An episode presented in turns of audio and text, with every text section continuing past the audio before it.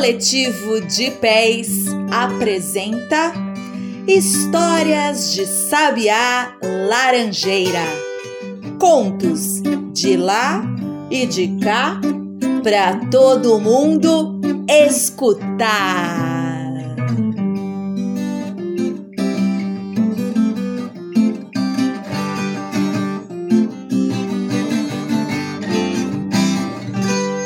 E agora, hora da história. Hoje vamos passear lá pela tradição oral indiana. Vamos ouvir Matsya, o deus peixe. Há muitos e muitos anos havia um rei, filho do sol, que se chamava Manu e possuía inúmeras qualidades. Manu entregou o seu reino ao seu filho e resolveu recolher-se num lugar solitário, lá nos altos do Himalaia. Assim, atingiu um alto grau na prática da yoga. Passou assim muito tempo. Dizem que um milhão de anos. Até que um dia recebeu a visita de Brahma. É, o Deus Criador, que, muito satisfeito com o que Manu estava fazendo, resolveu conceder-lhe a escolha de um dom. Escolha o que quiser, disse-lhe o Deus Criador, e seu pedido será realizado, Manu. O rei saudou a divindade e respondeu: Há apenas um dom supremo que desejo obter. Deixa-me ser o protetor de todos os seres vivos quando, assim, acontecer alguma destruição. A alma de todas as criaturas vivas concordou com o pedido de Manu. Então, enviada pelos deuses, uma chuva de flores caiu do céu. Que beleza! Muitas, muitas cores que só inúmeras flores pode fazer. Um dia, quando Manu preparava assim ritual para os antepassados. Um pequeno peixe brilhante veio parar em suas mãos, com a água que ele usava na cerimônia. O rei, vendo aquele peixinho tão frágil e tão belo, foi tomado de uma compaixão que resolveu cuidar dele. Colocou o peixinho numa vasilha cheia de água. Apenas um dia e uma noite se passaram, e o peixe já havia crescido meio metro. Nesse momento, começou a gritar: Salva-me! Salva-me! E Manu olhou para aquele peixe. Era ele mesmo! Salva-me! Salva-me! Pegou o peixe, que já não era tão inho assim, e jogou dentro de um pote maior. Só que, ao fim de uma só noite, ele aumentou de tamanho, medindo agora mais de um metro, e novamente se pôs a gritar em desespero: Salva-me, salva-me, salva-me! Vim aqui em busca de refúgio. O rei, com toda a sua compaixão, mais do que depressa, jogou-o dentro de um poço bem maior. Quando ele já não cabia mais ali? É, porque o peixe continuava a crescer, crescer, crescer e pedir para que fosse salvo.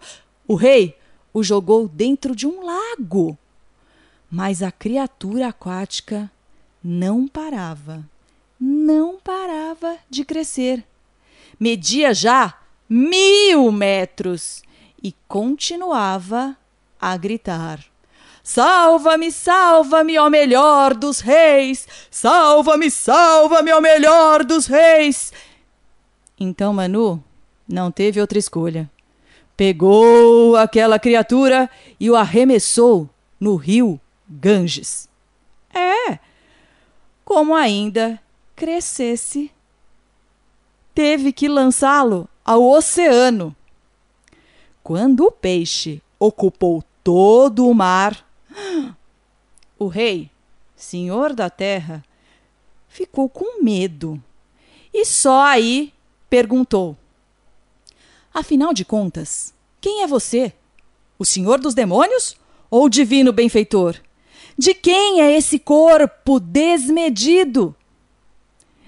Eu o reconheci na sua forma de peixe, ó iluminado dos cabelos longos, mas você está me esgotando completamente. Presto-lhe homenagens, Senhor do mundo, mas por favor, me diz quem é você? Então, o deus Vishnu, que tinha tomado aquela forma de peixe, disse: muito bem, muito bem. Você me reconheceu corretamente e cumpriu seu voto sem nenhum erro. Dentro em pouco, a terra, com suas montanhas, árvores, casas e animais, será submersa pelas águas. Este barco aqui foi construído em conjunto pelos deuses, de modo a proteger os viventes, os que nasceram do suor, do ovo, da água e aquelas criaturas que trocam de pele. Coloque todos no barco e salve-os, pois eles não têm um protetor. E você assim o será.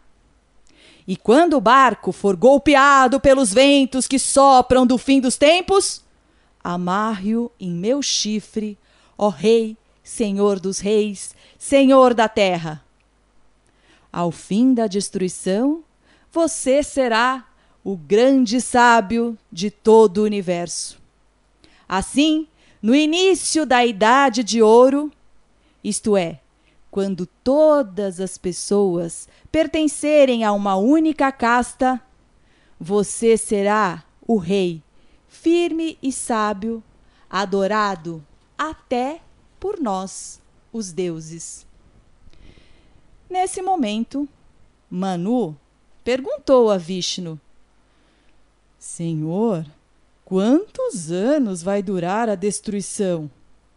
Como protegerei as criaturas? E como poderei ir para o seu lado novamente? O peixe respondeu: A partir de hoje haverá uma seca que durará cem anos. A comida será pouca Sete raios terríveis destruirão as poucas criaturas que sobrarem, e sete vezes sete raios farão chover carvões em brasa. Chamas venenosas sairão da boca da égua submarina, até então fechada. Grande sábio, ah, grande sábio, quando a terra for reduzida a cinzas, o céu será aquecido pelo vapor. Então o universo, com seus deuses e constelações, será totalmente destruído. Os mares serão agitados e os três universos formarão um único oceano. É chegada a hora de tomar este barco aqui que te mostrei, colocar nele as essências e as sementes de todas as criaturas vivas e, prendendo a corda, como lhe ensinei, amarrar o barco aqui, ó, no meu chifre. Assim, você será protegido pela minha suprema majestade. Restará apenas você, pois até os deuses serão queimados. A lua e o sol, Brahma e eu, como os quatro protetores do mundo, o raio sagrado, todos ficarão ao seu lado enquanto durar a destruição. No começo da nova criação, recitarei-lhe os escritos novos para a terra. E então, Vishnu, o peixe gigante, uf, desapareceu. E não é que logo na sequência o dilúvio chegou? Como tinha dito. Aham. Uhum. Vishnu apareceu sobre a forma de um peixe com chifres. E uma serpente em forma de corda se aproximou de Manu. O sábio rei juntou todas as criaturas, como havia sido dito, e as colocou dentro do barco. Usando a técnica da amarração que o divino benfeitor Vishnu lhe ensinou, prendeu o barco ao chifre do peixe com a corda que era uma serpente e esperou até que a grande inundação chegasse ao fim. Quando tudo terminou, aproximou-se de Vishnu, ajoelhou-se aos seus pés, e não é que tudo, tudo de melhor ressurgiu novamente aqui na Terra, Manu cumpriu direitinho a sua missão. Essa versão chegou para nós pelo livro da Lúcia Fabrini de Almeida, com ilustrações de Zé Tati, e se chama O Cabeça de Elefante e Outras Histórias da Mitologia Indiana.